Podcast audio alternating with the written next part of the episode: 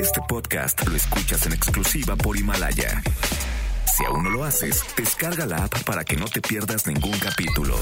Himalaya.com. Este programa cuenta con interpretación simultánea en lengua de señas mexicana a través de mbsnoticias.com y gracias a traducción, interpretación y accesibilidad en detectar casos de violencia psicológica contra personas mayores y cómo proceder? Manden sus preguntas. Hoy tendremos un tema muy interesante para hablar sobre esto que además es muy común en nuestro país. La calidad de vida de las personas mayores se ve afectada por las actitudes y creencias que la sociedad mantiene sobre ellos. Seguimos con el tema de Notimex, estaremos hablando de esto más adelante consideran que no todos los trabajadores están a favor del estallamiento de huelga y entonces pues la autoridad tiene que llamar a los trabajadores para que den bajo voto libre y secreto su decisión si están a favor o no a la huelga. Tenemos buenas noticias, los detalles de la llegada del coronavirus a Latinoamérica y más. Quédense así arrancamos a todo terreno. MBS Radio presenta A Todo Terreno con Pamela Cerdeira.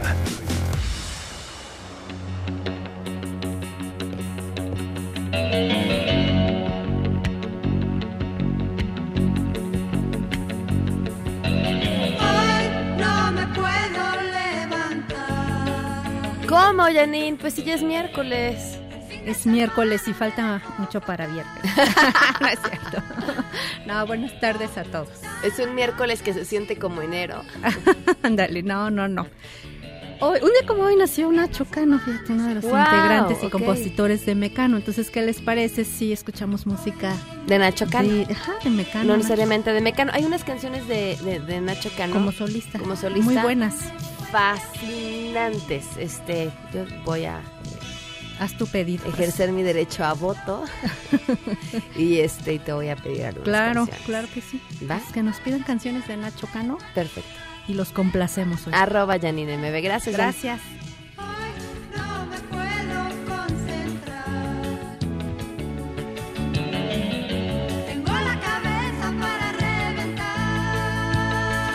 Gracias por acompañarnos en este miércoles 26 de febrero del 2020. Soy Pamela Cerdera, los invito a que nos acompañen aquí hasta la una de la tarde. El teléfono en cabina 5166-1025, el número de WhatsApp 553332-9585, a todoterreno arroba mbs.com, Twitter, Facebook, Instagram me encuentran como Pam Cerdeira. En Himalaya están los podcasts de Todoterreno, un par de horas después de que haya terminado el programa. Pueden encontrar nuestros podcasts y escucharnos y comentar y además hacer comunidad. Bajan la aplicación, no importa el tipo de mm, sistema operativo de su teléfono, se meten, buscan a todo terreno o lo pueden hacer en la página de Himalaya también y ahí así nos encuentran. Este ves todos los episodios y luego tiene esta parte donde se hace comunidad y entonces nos escriben cositas muy lindas como el mejor regalo escucharte en vivo, feliz día, gracias, este, a Yerim Rivas saludos, a Renato, eh, cualquier duda, cualquier comentario que tengan, ahí nos pueden también escribir y estamos en contacto con ustedes. Noé Romero, en la interpretación de lengua de señas, lo pueden ver a través de www.mbsnoticias.com. Y llegó el coronavirus a Latinoamérica, así que nos vamos en este momento hasta Sao Paulo con el corresponsal de MBC Noticias, Pablo Giuliano. Gracias, Pablo. Muy buenas tardes. Buenas tardes, Pamela.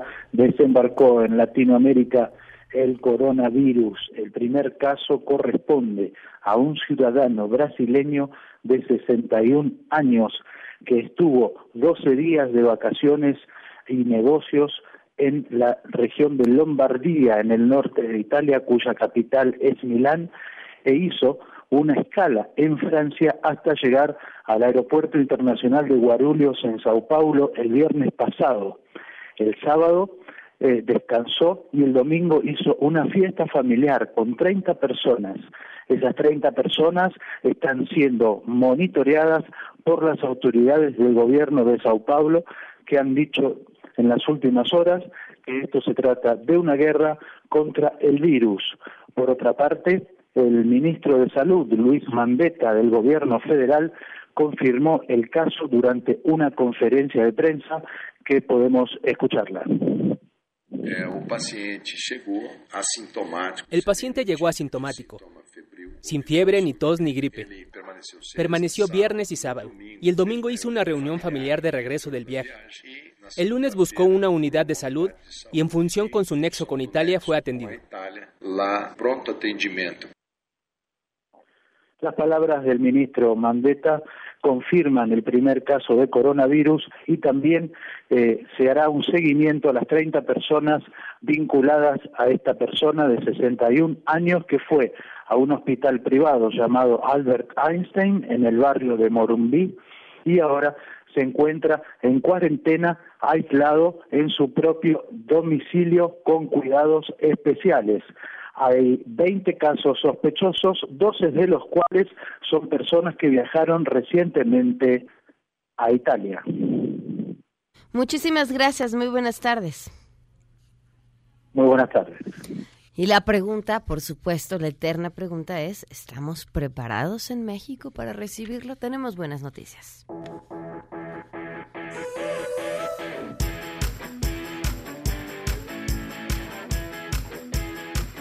Hatsiri Magallanes, portadora de buenas noticias en este miércoles. Te escuchamos, Hatsiri, muy buenas tardes. Así es, ¿qué tal, Pamela? Buenas tardes. Pues fíjate que el gobierno mexicano, a través de la Cancillería y el gobierno de Nigeria, refrendaron su compromiso en el combate al robo, al hurto y al saqueo de bienes culturales.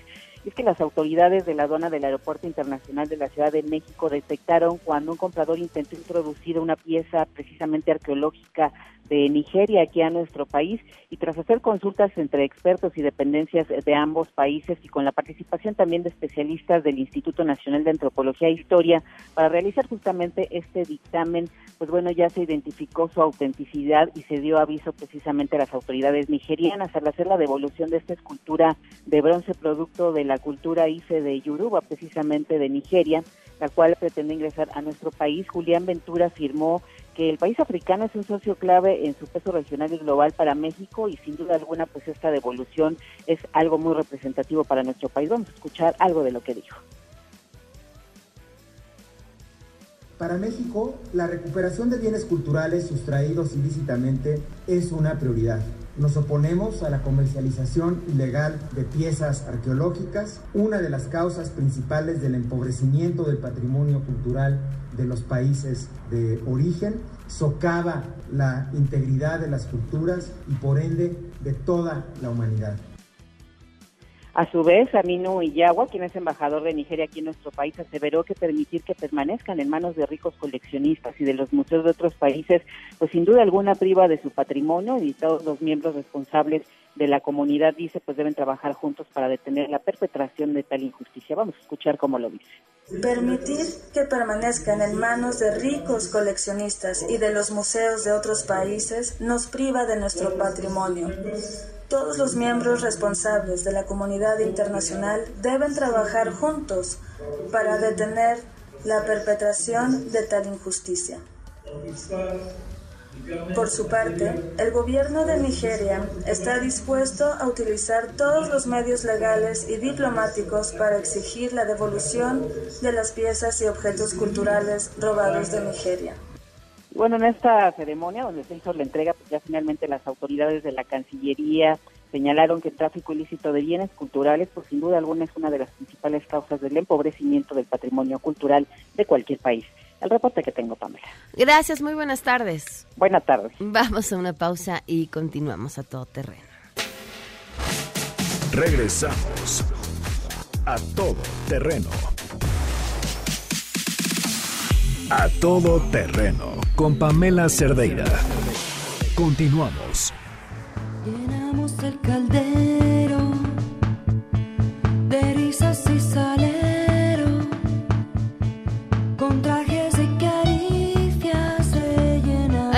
Platicábamos sobre el emplazamiento a huelga en Notimex y nos acompaña hoy vía telefónica Eric Núñez, vocero de Notimex. Eric, Eric, ¿qué tal? Muy buenas tardes. Pamela, buenas tardes para ti y todo tu auditorio. Eric Muñiz, a tus órdenes. Gracias. Ay, discúlpame, Eric, que te cambié el apellido. Este, Eric, ¿cuál es su postura? ¿Cuál es la postura de Notimex? Eh, bueno, Pamela, eh, ahorita el, el, el tema eh, es que esta, esta protesta que está eh, llamándose huelga, pues es que nosotros no la reconocemos, o sea, es, es una, una protesta, no una huelga. ¿Por qué te menciono esto? Porque son eh, alrededor de 20 personas las que están eh, en esta manifestación y son personas eh, ex trabajadores de la agencia eh, que pertenecen al, al Sud Notimex.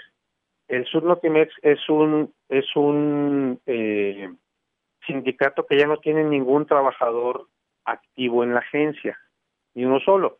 Entonces, por eso nosotros eh, consideramos que más que una huelga es, es un bloqueo, un bloqueo que, por ejemplo, esta mañana te puedo decir que no dejaban entrar a personal de, de intendencia que trabaja para otra empresa y bueno, hubo que ir ahí a negociar con ellos para que para que los dejaran pasar, ¿no? Eh, la situación ahorita pues está en, manos de la de la Junta de Conciliación y no hay todavía una fecha definida para que se pronuncie, pero esperamos que sea eh, este fin de semana. Eric, lo que nos decía Adriana el día de ayer era que sí, en efecto, muchas de estas personas eran personas que habían sido despedidas, pero como su eh, despido todavía se encontraba en medio de un proceso, todavía podían hacer válido su derecho a huelga. Eh, de acuerdo con unas interpretaciones de la ley, eh, es lo que he escuchado que, han señalado. Lo que nosotros nos dicen es que eh, al no ser ya trabajadores en activo, ya no habría eh, esa posibilidad. Vamos a esperar qué, qué es lo que dice la, la, Junta, porque es la que tiene que, que definir esto. Eh, digo, lamentablemente también en la Junta hemos visto eh, una, una tendencia a, beneficiar a los integrantes del sindicato. Esperemos que, que en esta ocasión la, la, decisión sea totalmente apegada a derecho. Eh, otra de las cosas que referían era que se estaba sacando, o que ellos estimaban que se estaba sacando material, eh, discos duros, y así que podía pertenecer a, o que traen información de algunos de los trabajadores. ¿Esto es cierto?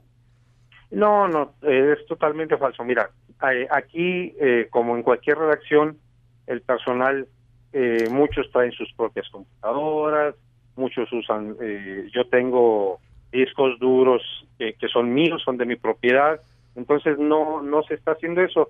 Eh, la verdad es que la, la agencia sigue trabajando al 100% eh, y eso lo pueden comprobar cualquier persona este nuestro hilo de noticias en el portal, se siguen produciendo videos, se siguen produciendo noticias, se siguen subiendo fotografías, eh, se están haciendo entrevistas, todo se está eh, llevando a cabo de una manera normal, por lo cual señalamos esto de que no es una una huelga, sino es más una protesta, un bloqueo.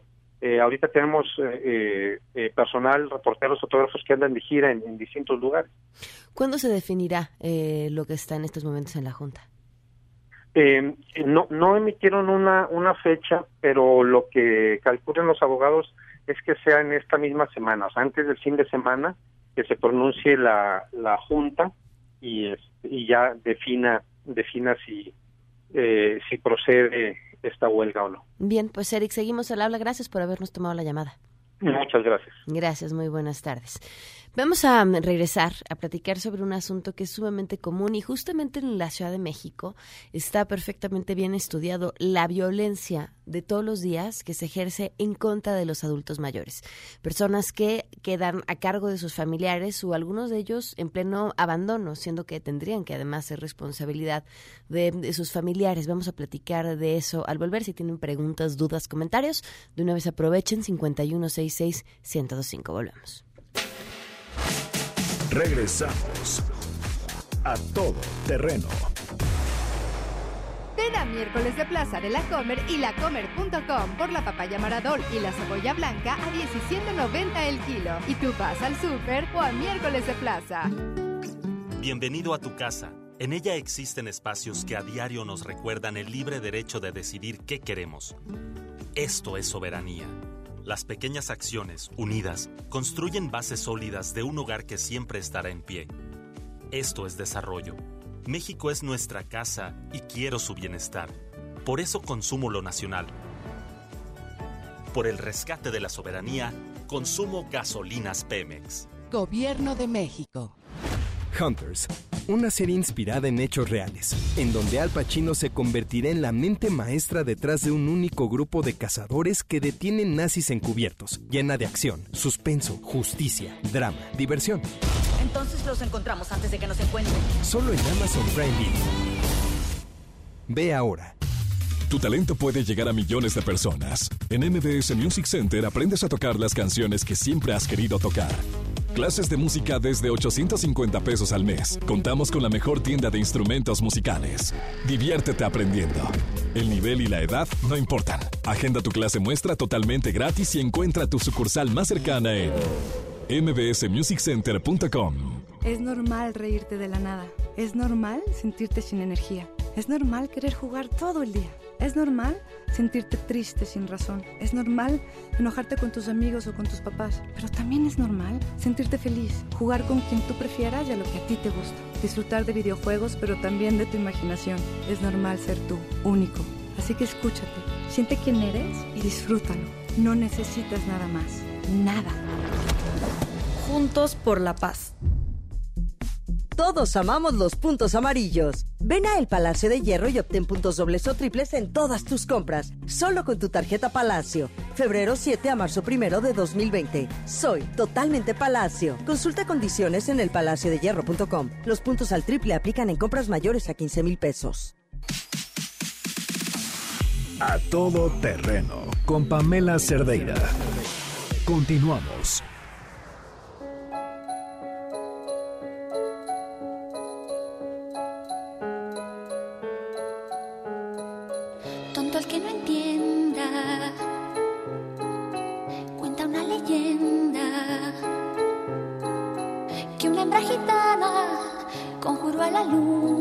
Hasta el amanecer. Llorando pedía al llegar el día. Continuamos a todo terreno. Algo está sucediendo en el CCH. Hay imágenes que se están transmitiendo también ya en televisión. Se habla de encapuchados que están intentando ingresar al plantel CCH de Azcapotzalco. Y, y bueno, estamos al pendiente y eh, en cualquier momento para informarles a detalle qué es exactamente lo que está sucediendo. En otros temas, le agradezco enormemente a la maestra Mariana Ortiz Castañares y es coordinadora de intervención especializada para apoyo judicial del Tribunal Superior de Justicia de la Ciudad de México. Bienvenida, gracias por acompañarnos. Al contrario, muchas gracias por la invitación. Me siento muy honrada de estar aquí. Muchas gracias. A ver, cuéntanos. Eh, ¿Qué tan común y frecuente es la violencia en contra de los adultos mayores? Pues yo creo que más de lo que nos podemos imaginar. Eh, en el año 2017 el, el porcentaje de adultos mayores era de 141 millones. De este total, aproximadamente del 6 al 10% en el mundo reportaban abusos graves, violencia extrema para estas personas. ¿Qué es una violencia extrema o cuáles son estos abusos graves? Bueno, pueden ser desde la cuestión física, el maltrato físico, los golpes, eh, no, las denostaciones, el maltrato psicológico, Ujú. emocional, eh, la negligencia, no, el, el descuido. Básicamente a eso me refiero. Evidentemente nuestro país no es la excepción. Por supuesto, creo que ahora más que nunca estamos viviendo estos procesos de violencia llevados al extremo. Desafortunadamente, justo en, adultos mayores, es, es un tema que poco se aborda. Se ha hecho un gran esfuerzo por parte del gobierno federal para apoyar eh, en varios incentivos, ¿no? Eh, tienen muchos programas que apoyan a los adultos mayores. Sin embargo, me parece que todavía hay mucho por hacer en el tema de la, de la investigación, un poco la prevención. Es un tema muy sensible, porque además, ¿qué es lo que sucede? Que estos adultos mayores son maltratados por su familia. Entonces se convierte como en un círculo muy desafortunado, un círculo muy, muy negativo. ¿Qué lo explica? Pues básicamente las relaciones interpersonales eh, que no llegan a buen término, me refiero eh, cuando somos niños, jóvenes, eh, estas dinámicas familiares que se convierten en un futuro en problemas, ¿no? Que no son bien atendidos o simplemente cuando las personas llegan a una edad, ¿no?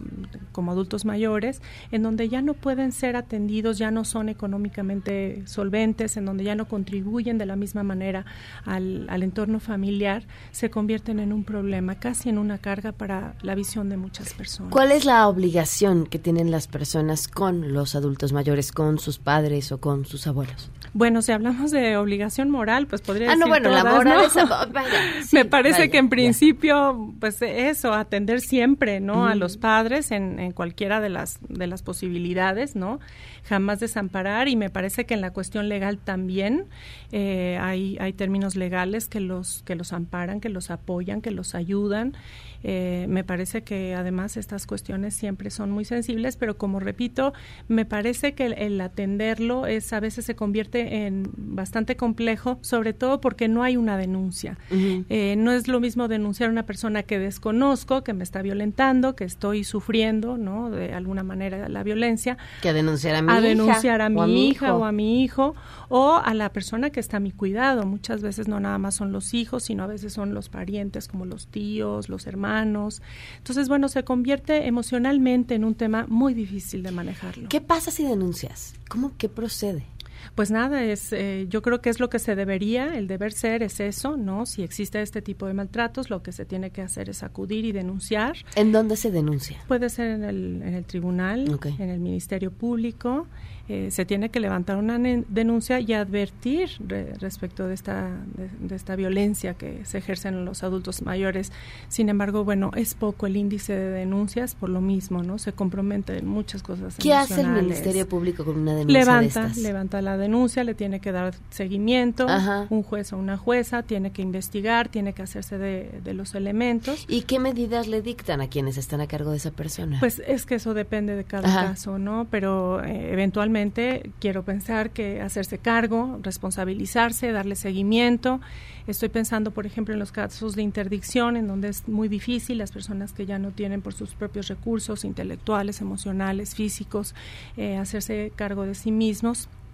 Eh, bueno, pues algún pariente legalmente se tiene que hacer cargo y desafortunadamente no siempre se da de esta manera. Entonces, eh, nosotros, por ejemplo, en el tribunal, en el área eh, estrictamente en la coordinación de psicología, tenemos un proyecto muy bonito, muy sensible, en donde le damos seguimiento a través de las visitas a, la- a los domicilios, en las periciales, en donde nada más damos constancia si la persona interdicta, eh, bueno, está en, en condiciones adecuadas y vive. ¿no? Como debe de ser y es una forma de dar también seguimiento. ¿Y qué han encontrado en ese seguimiento que dan? Pues afortunadamente en los eh, en los casos que hemos tenido, afortunadamente han sido buenos los los los casos, vaya, están siendo atendidos. Eh, nada más es simplemente ir, constatar, dar, ¿no? dar un reporte respecto de las condiciones en las que viven las personas. ¿Qué es un juicio de interdicción? Cuando una persona no tiene esta capacidad, eh, ya sea intelectual eh, o física, para poderse no hacer cargo de sí misma, eh, es necesario que una persona cercana, no, casi siempre son familiares, se haga cargo legalmente, no nada más de la persona, físicamente, psicológica, intelectual, emocionalmente, sino también de los bienes económicos. A veces aquí es justamente en donde hay este conflicto, ¿no?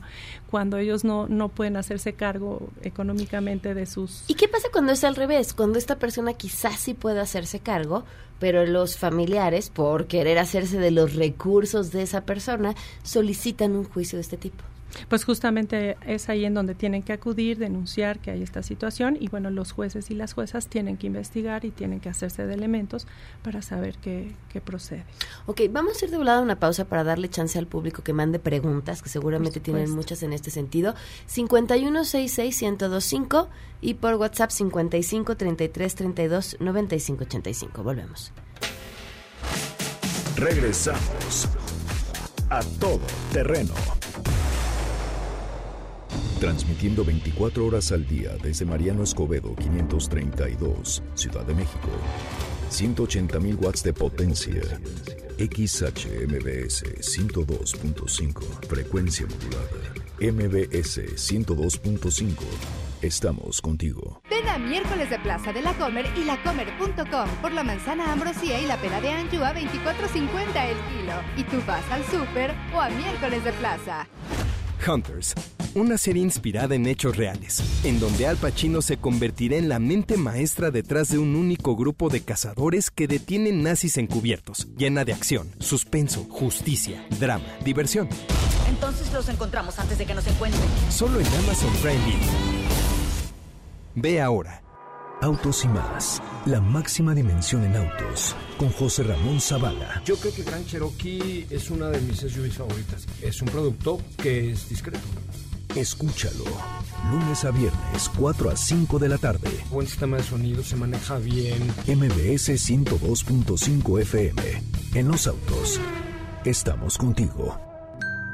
La Cámara de Diputados convoca al proceso de elección de las y los ciudadanos que ocuparán cuatro cargos en el Consejo General del Instituto Nacional Electoral. Para el periodo comprendido del 4 de abril de 2020 al 3 de abril de 2029. El plazo para presentar documentación es del 18 al 28 de febrero de 2020 en la Cámara de Diputados.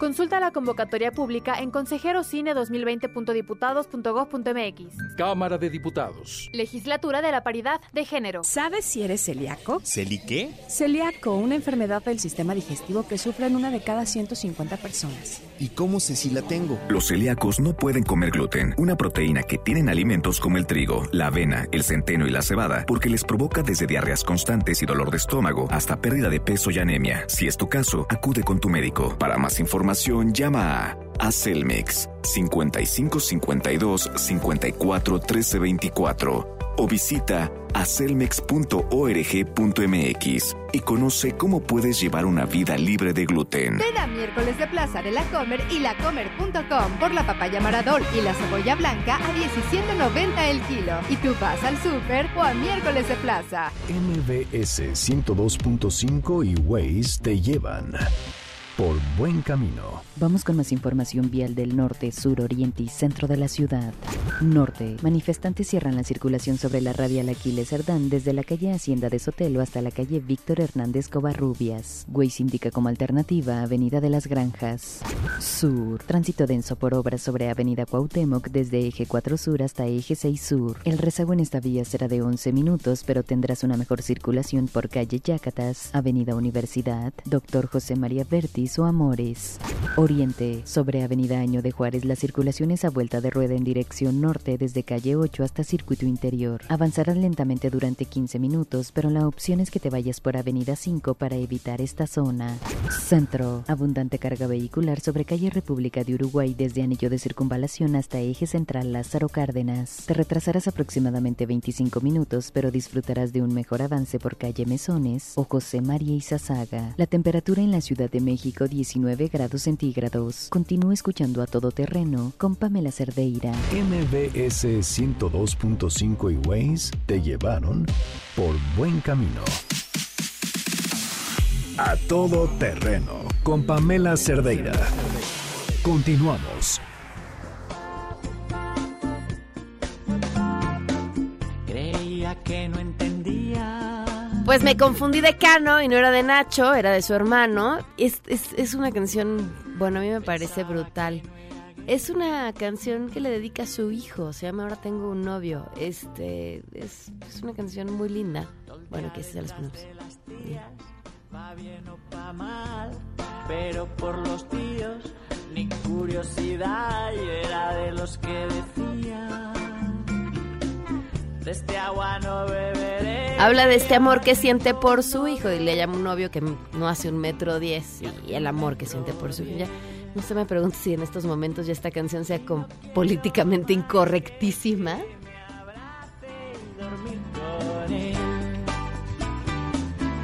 Y ahora tengo un novio de tres años, tres. Salma, Goya, Ángela, Ana y Maribel. 12 con 33 minutos. Seguimos platicando sobre la violencia contra los adultos mayores. Llama Aura Delgado. Dice, mi esposo tiene 87 años, ya no se puede valer por sí mismo. Yo me hago cargo de todo lo suyo. Soy su segunda esposa y tenemos un hijo, pero sus hijas del primer matrimonio me agreden físicamente. ¿Qué puedo hacer? Bueno, pues yo creo que en principio justamente ir y denunciar eh, lo que tiene que ver con la cuestión legal. Y bueno, yo como de- desde la parte y del punto de vista psicológico, bueno, siempre tratar de abordar estos temas con la familia, ver si, si existe alguna otra red de apoyo, eh, bueno, para, para solventar este tipo de problemáticas, como comento, es muy difícil, es eh, el núcleo familiar.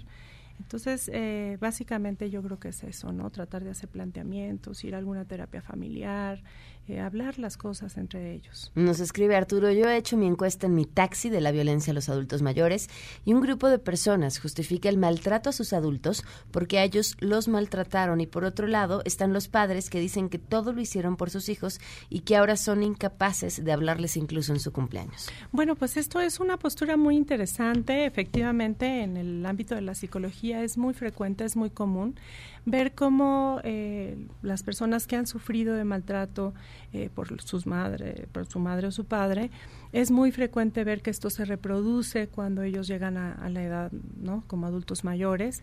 Y bueno, pues eh, son lo que decíamos al inicio del programa, son estos conflictos que no se terminan de resolver y que una vez que pasa el tiempo se recrudece y bueno, pues esa es la consecuencia.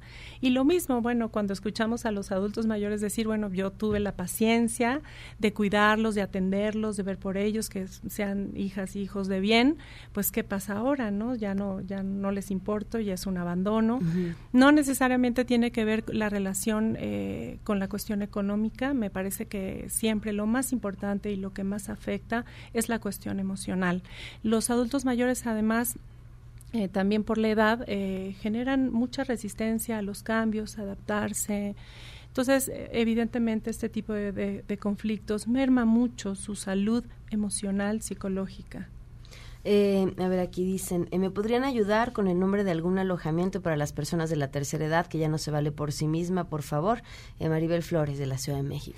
Claro que sí, en todas y cada una de las alcaldías están ahora, bueno, promoviendo algunos programas, seguramente en cada alcaldía le, la pueden asesorar mejor. La Ciudad de México es muy grande y seguramente ahí, le, si se dirige a estas alcaldías, la pueden asesorar y le pueden decir en dónde pueden ayudar. En materia económica, los hijos tenemos la obligación legal de mantener económicamente a nuestros padres? Sí, por supuesto que sí, en la medida de las posibilidades. posibilidades justamente eh, una jueza o un juez, eh, por eso señalo la importancia que tienen que estudiar, evaluar la necesidad y sobre todo, bueno, la capacidad económica que tienen las hijas y los hijos para determinar el porcentaje de, ayuda. Y esta parte de, de, de esta otra atención que no tiene que ver solamente con el dinero, ¿también se puede demandar por la vía judicial? Bueno, es mucho más complejo, ¿no? Porque además pues no hay una forma de medir, ¿no? Es como el, la cuestión emocional, los afectos, los pensamientos negativos, pues es muy difícil, ¿no? De, determinar un porcentaje. Eh, ahí casi siempre lo que pensamos, sobre todo los que somos especialistas en el ámbito de la psicología, es recurrir a esa especialidad, a esos eh, peritos que pueden asesorar, pueden apoyar. ¿no? Sobre todo para dar un seguimiento y tratarlo a nivel eh, familiar, sistémico familiar, que me parece que eso es lo ideal. Muchas veces si estos casos se tratan a título, ¿no? y personal, de manera individual, bueno, desde luego que en algo sí podremos ayudar, pero cuando se presentan estas problemáticas, lo ideal es abordarlo en un terreno familiar para poder abarcar la problemática, entenderla desde su origen y buscar alternativas qué importante es, digo, estamos hablando aquí como de la etapa final, pero entender cómo hacemos estos lazos o cómo construimos nuestros lazos de familia a través de la violencia. Y si evidentemente nunca puedes justificar, yo te violento porque a mí me violentaron, pues si esa fue la forma en la que te enseñaron a relacionarte con tus seres queridos, son patrones que terminas repitiendo y repitiendo constantemente, ¿no? Y en este círculo si algunos lo justifican diciendo, bueno, es que a mí así me educó mi mamá o así me educó mi mamá y ahora es el trato que le doy, es el mismo ejemplo que tú de una u otra forma también le estás dando a tus hijos y entonces es un círculo que, que, que se repite y se repite y se repite constantemente. Por supuesto, por eso me parece absolutamente prioritario el tema de la prevención, hacer prevención desde las niñas, niños y adolescentes y desde luego, bueno, en todas las etapas de la vida siempre hay momento para generar un proceso de prevención ante esto que estamos viviendo todos, que es la violencia. Me parece que en este compromiso institucional de, de gobierno, en el caso del Poder Judicial, el presidente del tribunal está muy comprometido con estos temas y bueno, tratamos siempre de buscar en este buen sentido, ¿no? Hacer eh, una política de prevención. Básicamente en eso me parece que está el futuro. Perfecto. ¿Algún otro consejo que quieras compartir con el público? Pues eh, nada más que tratemos de ser sensibles, que utilicemos las herramientas y los recursos que tenemos para, que es, básicamente la comunicación, para establecer medidas adecuadas eh, para podernos relacionar. Muy bien, muchísimas gracias. Al contrario, muchas Vamos a una pausa, regresamos para ver lo que está pasando en el CCH Escaposalco. Regresamos a todo terreno. Ven a miércoles de Plaza de la Comer y lacomer.com por la manzana ambrosía y la pera de anchoa a 24.50 el kilo. Y tú vas al súper o a miércoles de Plaza.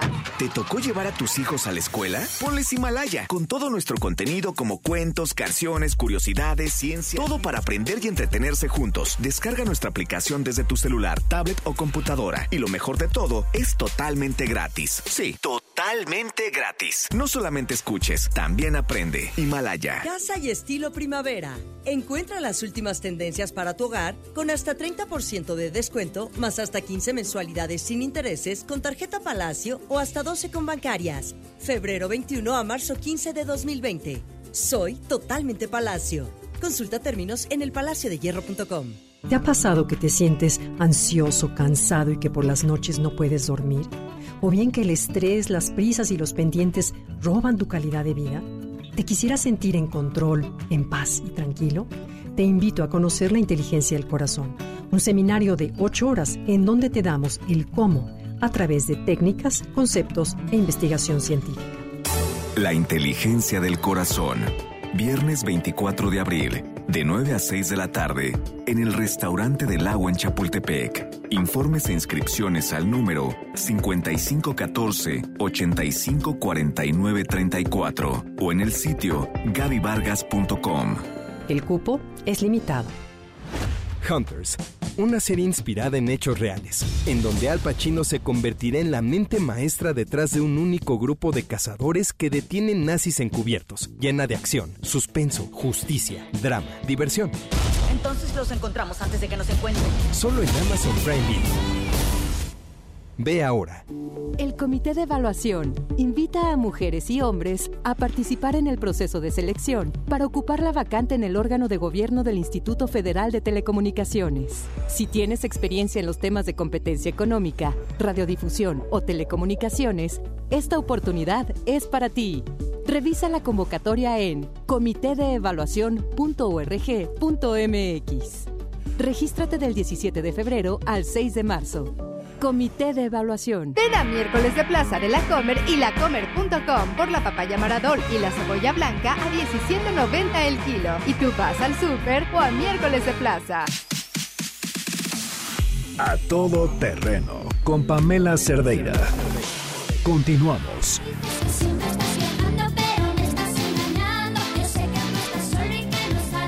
12 con 42. Vamos en este momento hasta el CCH Azcapotzalco, con quien una maestra cuya identidad mantendremos en el anonimato nos acompaña en estos momentos vía telefónica. Gracias por acompañarnos. Buenas tardes. Bueno. A ver, vamos a volver a enlazarnos en este momento. Como les decíamos, eh, una serie de encapuchados, al parecer, y por lo que se puede ver por las imágenes, han estado intentando entrar en el plantel y, ahí está. Ahora sí, ya te escuchamos. Muy buenas tardes. Sí, buenas tardes. Gracias por acompañarnos. ¿Tú estás adentro del plantel? Así es. ¿Qué es lo que ha estado pasando? Pues estábamos en una junta informativa de profesores y donde este, lo, llegaron un grupo de encapuchados, a, violaron las, la, pues la cadena, el candado que había en la puerta porque se habían cerrado las instalaciones y e intentaron meterse, nos agredieron con palos, con este, pistolas eléctricas, con bombas Molotov y están todavía queriendo ingresar a la, a la, a la escuela y están agrediendo a los profesores. Hemos pedido que no nos violenten y nos han ignorado por completo y siguen tratando de ingresar a la escuela por la fuerza. ¿No han podido ingresar a las instalaciones? No, hay un grupo de compañeros, varones, que son los que están repeliendo la agresión en, la, en, la en las puertas principales. ¿Cómo están logrando repeler la agresión de estos cotes que además pues vienen bien equipados por lo que nos dices? Así es, con mesas, con, con sillas, porque han, este, pues han, con varillas, inclusive nos han, han querido atacar a los maestros, nos pidieron a nosotros que nos alejáramos, han estado aventando botellas, piedras, bombas molotov y fuego. ¿Quiénes están al interior del plantel en estos momentos? Solo profesores. Solo profesores. ¿Cuántos profesores hay? Ah, pues no sé, yo creo que alrededor de 200 profesores. ¿Y no han llegado policías a la zona? No hay ni una policía aquí afuera, ni una sola patrulla. ¿Tienen idea? Hemos Digo- pedido ayuda, Ajá. hemos llamado a 911, hemos pedido a los medios de comunicación y no, este, que nos ayuden porque estamos indefensos. Solamente pues, ellos están armados, yo no sé qué más traigan, pero ya nos aventaron fuego, bombas molotov, a- a- o sea, piedras, botellas. Ya hay dos, dos personas heridas. Me imagino que la intención de estos sujetos es tomar el plantel. Yo supongo que sí, pero si nos están queriendo, haciendo, agre- agrediéndonos a los maestros, ¿A qué hora empezó a suceder esto?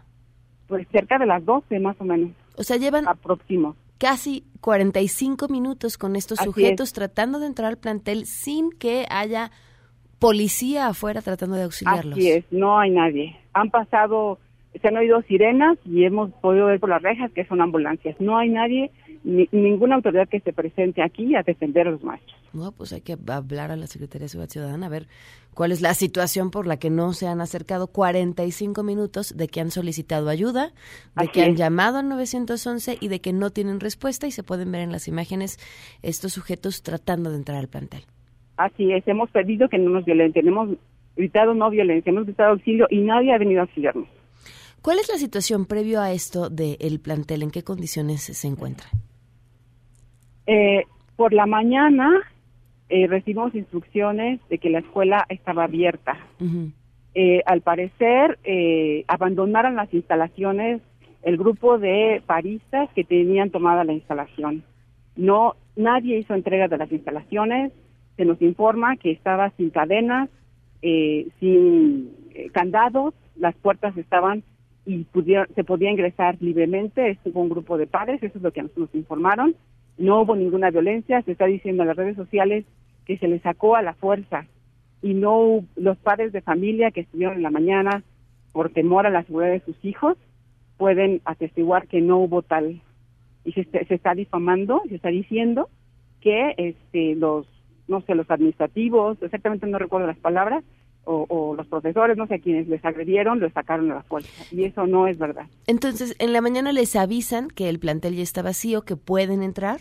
Nos- ¿Llegan eso nos avisaron ajá eso nos avisaron las autoridades que podíamos ingresar a la hora Ok, y ingresan a laboral, pero no, a laborar, perdón, pero alumnos no llegaron, ¿o sí? sí llegaron alumnos ¿Qué pasó? Sí ¿Hay alumnos todavía en el plantel? se desalojó el plantel Mm. porque no había, porque se empezaron a ver los destrozos que hay en las instalaciones, la dirección está totalmente este, destruida, los papeles, todo por el suelo, cristales rotos, la enfermería, no había condiciones de trabajo y por, y por la seguridad de los alumnos se decidió desalojar, aventaron un, un petardo en el baño y se decidió desalojar eh, a toda la comunidad por seguridad de los alumnos. Ya, híjole, están intentando entrar. Ay, ya abrieron una de las puertas. Auxilio, por favor. ¿Qué está pasando en estos momentos? Ya están. Nos vamos a. Vamos a meternos. ¡Auxilio! Están aventando petardos. Están tratando de ingresar por la fuerza. Ya rompieron una de las puertas. Nos estamos resguardando. ¿Cuántas personas están contigo en este momento? Pues somos varias profesoras, como, no sé, es que estamos dispersos. Algunos están tratando de repelerla, de, de que no entren. ¿Están en un lugar No. seguro ustedes? Estamos en un auditorio. Ay, Dios mío. Los profesores están tratando de tener. ¿Qué están haciendo? No alcanzo a ver.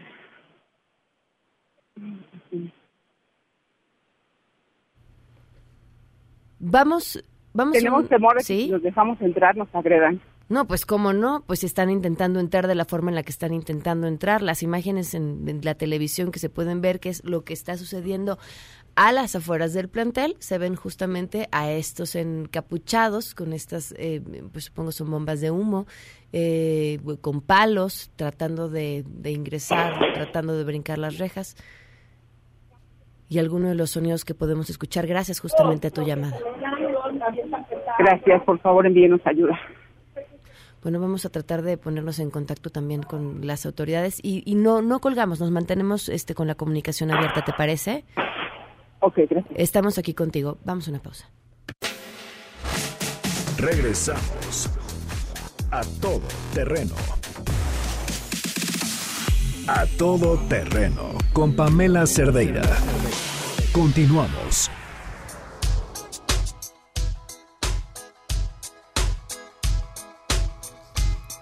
No hay ni luces. Claudia Sheinbaum, un solo tuit. El último tuit fue de hace 24 minutos. Lo que nos dice la maestra que amablemente nos acompaña en la línea, que se encuentra al interior del CCH Escaposalco, es que desde un inicio, que es casi hace una hora, pidieron Están ayuda. Entrando. Te escuchamos. Están entrando las instalaciones y no sé hacia dónde van. Nosotros estamos tratando de resguardarnos. Son. ¿Cuántos son? Era un grupo pequeño, pero cada Ya. vez se ha ido aumentando más. Desde las imágenes en, en el video se ve ya la puerta abierta. Así es, están agrediendo. ¿A quién están agrediendo? Están golpeando a alguien. No, ¿a quién están agrediendo? No, ¿es un profesor? ¿Es un profesor? No, es claro.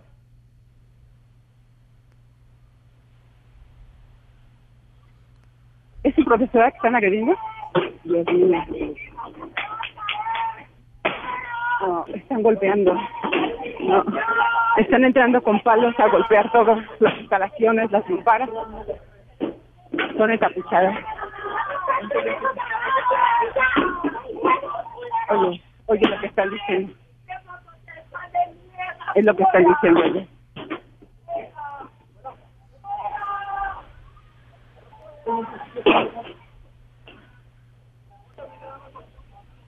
Están amenazando a los maestros que estaban repeliendo la agresión. ¿Cómo están tratando de repeler la agresión los maestros? ¿Cómo? están tratando de repeler la agresión los Los que maestros? estaban en la puerta, repeliendo con la, empujando las puertas. Con ella. Están golpeando, están golpeando, eso es lo que quieren. Eso es lo que quieren, chicos, golpear. Es lo que quieren, chicos. Quieren violencia, chicos, de verdad eso quieren. Eso es escuela, chicos. Es la escuela de todos. Es la escuela de México, chicas. Nosotros somos sus maestros. Es la escuela de México.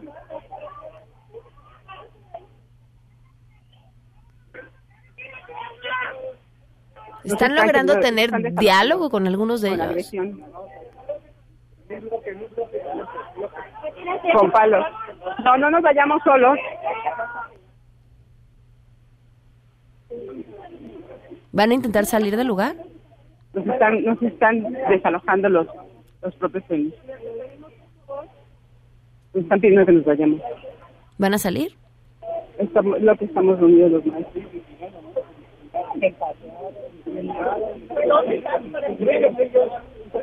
Maestro. Están, están de la radio. ¿Quieres hablar? ¿Vale? Los están entrevistando de la radio. A ver. Aquí quiero hablar. No, aquí por teléfono. No, ¿no? No estoy Ok. Un maestro golpeado. Los maestros estaban tratando de que no se, no se metieran, están lastimados. Pero ya se metieron en donde están ustedes. Ya se metieron. ¿Están Ya se desalojando ustedes o qué van a hacer? Estamos aquí esperando la unidad de los profesores. Por las imágenes que se pueden ver en televisión, las puertas se encuentran ya cerradas después de que después de que los encapuchados hubieran entrado. Por las imágenes que se pueden ver en televisión, las puertas están ya cerradas otra vez. No le escucho.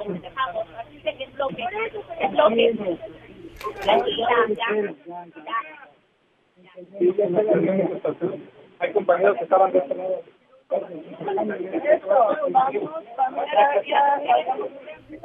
Increíble. una hora de que empezaron estos hechos, ni sus luces, Nada, ni sus luces por nadie. parte de las autoridades. Nadie que nos defienda. Los maestros no tenemos nada para defendernos. Nos están gritando. ¿Cuánto tiempo estuvo tomada la escuela?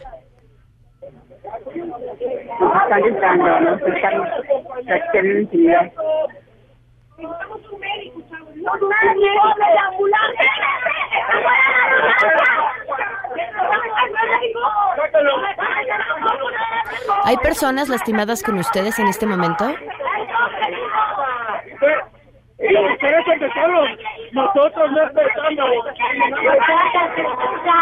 Hay que quitar las cadenas.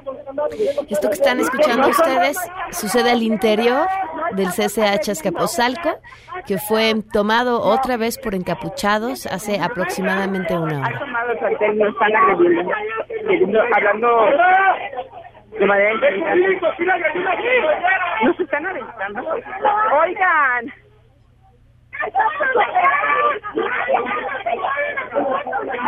No, ¿qué- ey. No, no, no, no, no, no, no, salte, salte, salte, salte, salte, salte, salte, eso respeta a un maestro. No.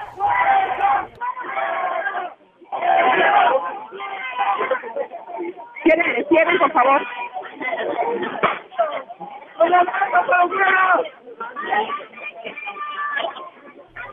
Hãy subscribe cho kênh Ghiền Mì Gõ Để không bỏ lỡ những video hấp dẫn Esto que están ustedes escuchando está sucediendo al interior del CCH Azcapotzalco en estos momentos gracias a una valiente maestra que es quien ha estado en contacto con nosotros para poder escuchar lo que sucede. El plantel, según su narración, desde la mañana les avisaron que podían entrar, ingresaron, nadie se los entregó, ingresaron los maestros y ingresaron algunos alumnos y al ver las condiciones en las que se encontraba el plantel, desalojaron a los alumnos y tiempo después, hace aproximadamente una hora, un grupo grande de encapuchados intentó entrar a las instalaciones eh, armados con palos y, y, bueno, pues bombas de gases y demás. Eh, lograron entrar a las instalaciones en donde todavía se encuentran maestros, como esta maestra que, quien nos mantiene la comunicación abierta, resguardados. Hay información de que algunos han sido lastimados por estos encapuchados, eh, que han ya pues logrado hacerse otra vez de las instalaciones. El problema es que hay personas adentro, personas que desde un inicio pidieron ayuda a las autoridades, que hasta el momento pues han brillado por su ausencia ya subieron al auditorio y no nos están desalojando. Pero no, ¿hay manera de cerrar? No. Vamos. Nos mantenemos en la línea, aunque bueno, nosotros ya entregamos este espacio, pero Sheila, muy buenas tardes. ¿Qué, qué, qué además de esto se está cocinando? Hola, Pam. Bueno, pues sin duda es la nota del momento, está en desarrollo. Estaremos muy pendientes de alguna declaración por parte de las autoridades locales. No, no hay nada. No hay nada. Nada, nada. ¿No? no, justo lo que decía la profesora, que ya habían pedido ayuda, no, no han recibido ningún apoyo por parte de autoridades de la Secretaría de Seguridad Ciudadana. Bueno, vamos a a darle seguimiento y bueno, más tarde eh, sobre el tema del coronavirus que también nos tiene muy pendientes, el presidente Donald Trump dará una conferencia de prensa, esto alrededor de las 5 de la tarde. Muy bien, gracias, gracias. Muy buenas tardes. Pues manténganse al tanto, vamos a enlazarnos otra vez. ¿Cómo van? Te escuchamos. ¿Cómo van? Sí, nos están desalojando. Están, nos han, eh, entramos, estábamos resguardados algunos profesores en un auditorio y están yendo tra eh, iban tras uno de los maestros que estuvo repeliendo la agresión estuvo ahí en la puerta los a ellos los tienen ubicados porque son los que estaban dando la cara en la puerta Ok. y eh. nos aventaron este pues no sé qué era si un extintor era humo para que nos saliéramos ya están por salir del plantel no no agredan al maestro no cortamos no la comunicación. Me tengo que despedir. Se quedan no. en mesa para todos no. y nos quedamos con la comunicación abierta.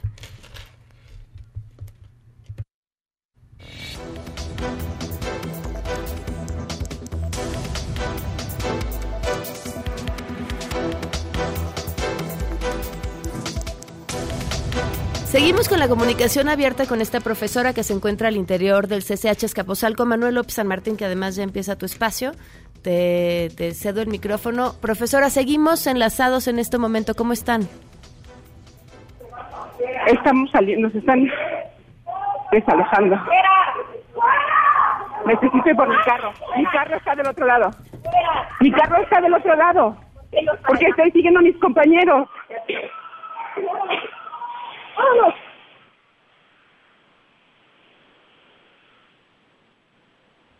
¡Fuera! ¡Dame huevos de mierda! ¿Dónde están los güey? ¡Es de la Universidad del Pueblo! ¡Las hermanas del pueblo se apuntan! ¡No se Es increíble. Está ¿Cómo aquí en cabina Manuel? López San Martín y te estamos escuchando los dos. Profesora, muy buenas, muy buenas tardes y nos ayuda a compartirnos los, lo que está viendo, lo que tiene frente a sus ojos en esta toma de instalaciones por la vía violenta en el CCH Azcapotzalco. Así es, ya tomaron las instalaciones. Hay alguien que me está siguiendo para que no regrese. ¿Cómo? Ya me está escoltando. Estamos reprimiendo, no estamos No estamos. Sí, voy a mi carro. Igual ya sacamos el que les iba a abrir, así que mejor váyanse saliendo, ¿no? ¿Por qué nos agreden? Nosotros somos profesores. Somos profesores. ¿Por qué nos agreden?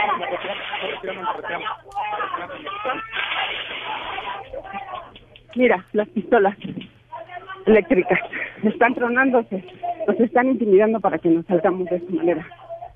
¿Cuántas personas alcanza a ver usted, profesora? ¿Perdón? ¿Cuántas personas dentro de los agresores alcanza a ver usted? ¿Están dentro o fuera de las instalaciones? No, ya se metieron, ya están dentro. No sé, se han, dis- se han dispersado para tomar todas las instalaciones y vaciarlas. ¿Ya les permitieron salir? Sí, ya nos están, nos están diciendo que nos salgamos por medio de la presión. ¿Ve personas heridas, profesora? Hubo dos profesores que estaban pidiendo que los atendieran, ya no sé dónde están. ¿Qué hay de los estudiantes? ¿Los estudiantes permanecen dentro? ¿Están saliendo también? No, los, los estudiantes salieron desde antes de las nueve de la mañana. Evidentemente son personas encapuchadas, pero ¿pueden o alcanzan a identificarse algunas de estas personas son o no Mm, estudiantes? Algunas sí, algunas sí, están con el rostro descubierto, la mayoría están encapuchadas. ¿Y son estudiantes a quienes alcanzan a identificar? No, muchos son mayores. Muchos son mayores de edad, no tienen la apariencia de, de menores. ¿Cómo es que lograron ingresar a las instalaciones? Es decir, ¿a través de qué vías, de qué vehículos? ¿Cómo lograron de esta manera violenta hacerse del plantel que recién había sido entregado, que recién había vuelto a las actividades? Por la fuerza estuvieron aventando, este, eh, lo, como lo mencioné hace rato, eh, eh, por la fuerza estaban aventando las las puertas, ya me pidieron que me que me fuera, me estuvieron escoltando unas chicas porque no quieren que, que me quede, los maestros estaban tratando de agruparnos, pero no, nos están violando de manera violenta. Traen palos, traen tubos, más bien no son palos, son tubos de metal. Este, me parece que algunos parecen las patas de las mesas de las instalaciones. Pues no sé, pero yo creo que un promedio de 100 aproximadamente. La respuesta, tenemos respuesta de la Secretaría de Seguridad Ciudadana que dicen que como es parte de la UNAM no pueden entrar, confundiendo evidentemente garantizar seguridad con la autonomía que no tienen absolutamente nada que ver. Sí, porque las es, autoridades porque brillan por su pidiendo ayuda y no llegaron afuera. Ellos estaban afuera. Ahora se van a, a, a respaldar en eso, de que ya no pueden entrar. Pero estuvimos pidiendo ayuda, hicimos todos los maestros o muchos maestros hicimos llamadas para que vinieran a, ayudarnos antes de que entraran y pasara precisamente esto, que ya no puedan entrar bajo ese supuesto. Y eso dice la Secretaría de Seguridad Ciudadana en la capital del país, omisa, por decirlo menos, de la UNAM, ni eso. Vaya, silencio absoluto, nada tampoco de las autoridades universitarias. ¿Usted, profesora, ve presencia de elementos de seguridad en la periferia, al menos, del CCH Escapotzalco? No, no hay, no veo ninguna. Estoy aquí saliendo del de, este, del estacionamiento, no veo, no veo ninguna. No vi ninguna en todo el tiempo. Y hay chicos aquí, hay dos, seis, seis chicos encapuchados aquí en la entrada, en la salida del estacionamiento para que nos salgamos. ¿Han logrado salir ya todos los profesores? ¿O lo los que saliendo, alcanzas a ver? Estamos Ok. saliendo, ya nos están este, obligando a salir. ¿Ve personas armadas? ¿Vio personas armadas en esta irrupción violenta? Eh, pues no lo vi, nos, nos- a los maestros, nos, no- a las profesoras nos dijeron que nos alejáramos y este, no nada, estoy, estoy observando qué pasa nada más, maestro. Este, pero nos están pidiendo que nos salgamos a todos y están resguardando ya ahorita las entradas para que todos salgamos y nadie más entre, los propios encapuchados. Te agradecemos enormemente la comunicación, por supuesto, la valentía para tener la comunicación abierta y saber qué es lo que estaba sucediendo adentro. Muchísimas gracias. Y nos mantenemos enlazados. Yo me despido. Gracias, a Gracias, la maestra. profesora. Gracias, gracias, Manuel. Pamela Cerdeira, muchas gracias. Gracias. MBS Radio presentó A Todo Terreno con Pamela Cerdeira, donde la noticia eres tú. Este podcast lo escuchas en exclusiva por Himalaya. Si aún no lo haces, descarga la app para que no te pierdas ningún capítulo. Himalaya.com